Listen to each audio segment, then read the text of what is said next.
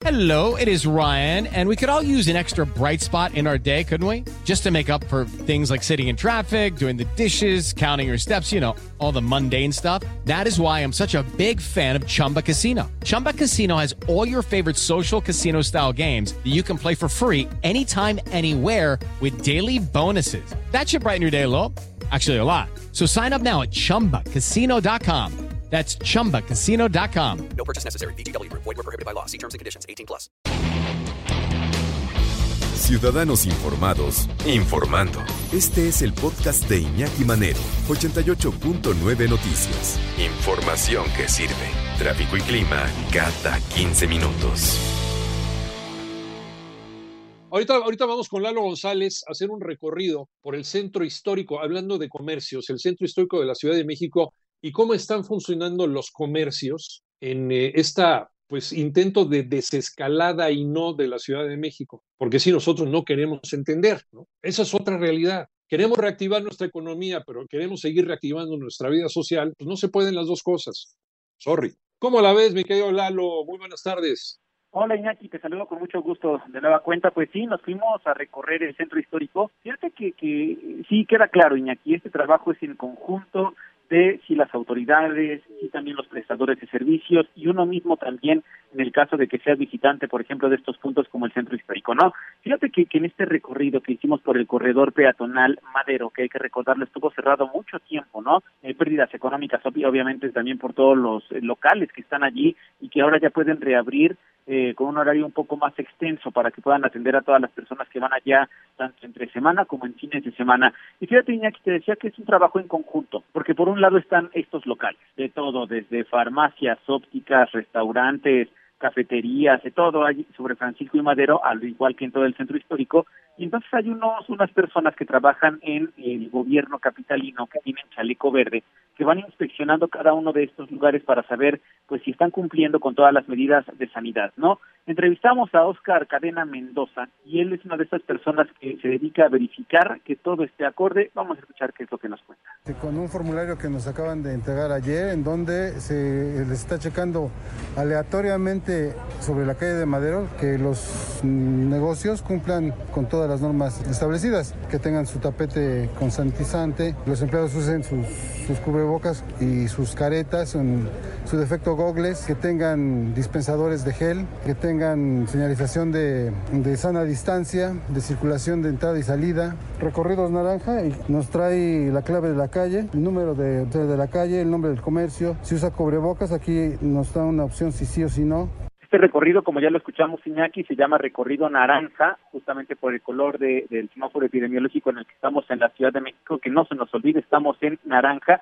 Y entonces por eso Sí. él me enseñó en su celular cómo es que tienen este formato que tienen que ir llenando eh, para ir checando, palomeando si sí tienen cubrebocas o no los que atienden, si hay sana distancia no o no, si el aforo es el, el permitido, que es el del 30% en este momento. Y bueno, van entonces allí poco a poco con eh, este recorrido. Iñaki, te decía que es un trabajo de todos, porque también estuvimos platicando con eh, transeúntes, ¿no? Con personas que van caminando en el centro. Y por ejemplo, esto que nos contó Martín, vamos a Lo que pasa es que aquí las medidas las puede implementar la institución o el gobierno, pero de aquí es de cada ciudadano, ¿no? Que se tomen las medidas conforme a tu criterio. Porque si te das cuenta, muchos toman a broma porque tengas el cubrebocas y se lo quitan y todo eso. Pero no saben el, el daño que están causando. Aquí, mira, si te das cuenta, todas las personas no toman su sana distancia.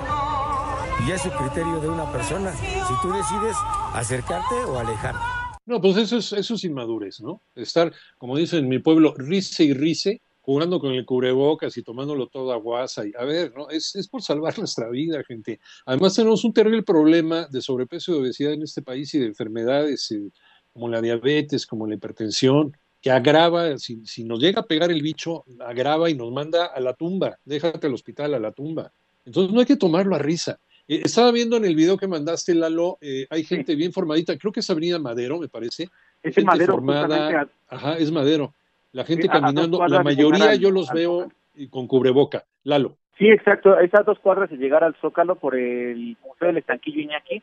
Yo la verdad Sí. es que eh, me quedé eh, sorprendido, gratamente sorprendido por esta fila que están haciendo, porque hay personas también trabajando allí con su chaleco verde, indicando a las personas que van a, digamos, eh, a cruzar la calle, que no se aglomeren todos en el mismo punto. Entonces hacen que se formen, hay marcas allí, mientras están formados les entregan gel eh, sanitizante, eh, gel antibacterial Iñaki para que puedan también estar un poco más seguros. Y ese mismo toma de gel te lo encuentras en todos los cruces. Creo que eso también, eso está, está padre. Platicamos con otra chica que se llama Lisette. Ella es de las que trabajan, por ejemplo, en ópticas y ya sabes que están eh, repartidas ahí en el centro, en Madero, eh, pues obviamente ofreciendo el servicio de la óptica. Le preguntamos, ya que ella está allí todo el tiempo, cómo ha visto eh, que, va llegando cada vez más gente al centro. Y esto fue lo que nos contó Liz. Cada vez se, se viene más rápido, más gente, pero es pues, dependiendo de las horas. En las mañanas está tranquilo, ya por entre la una a las tres y media de la tarde es cuando el flujo es muchísimo.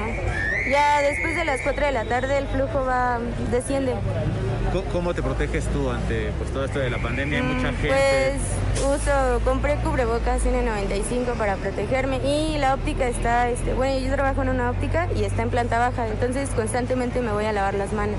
Iñaki, hasta allí todo bien, todo palomeado, pero ella misma, Lisette, nos cuenta cómo ha visto personas que se pelean con los policías. ¿Por qué?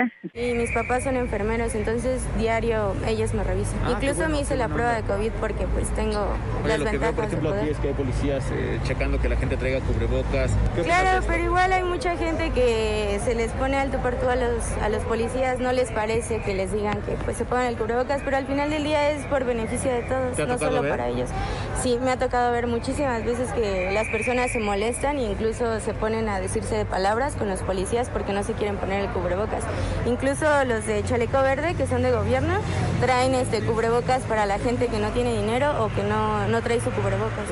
Pues Iñaki Tache, para esas personas que todavía se ponen a discutir con los policías y con las personas de, trabajar, de trabajo del gobierno capitalino, ¿por qué no se quieren poner el cubrebocas, caray? No, no, de veras, qué maldita necesidad de estar buscando bronca, ¿no? Cuando lo están haciendo por nuestro bien, cuando, y, e insisto con esto, el gobierno de Ciudad de México está haciendo bien su chamba, pero nosotros como sociedad estamos verdaderamente reprobados. Y también tiene responsabilidad, porque no? Yo sé que ya pues deberíamos ser ya adultos, ya debemos ser maduros, ¿no? Como si el presidente no se lo quiere poner, pues no se lo ponga, pero uno tiene que hacer su parte. Pero sí hay gente que se va con el ejemplo del presidente de la República. No soy hater, ¿eh? Para nada, pero también Tachi reprobado el presidente por esto, por estar dando un mal ejemplo.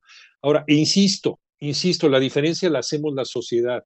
Las pandemias las controla, el ritmo de una pandemia la controla la sociedad no el gobierno, no el Papa, no la Fundación Nobel, no el CDC, nosotros, los que la sufrimos, los que la vivimos todos los días, somos los que llevamos el ritmo de la pandemia. A ver cuándo entendemos este concepto.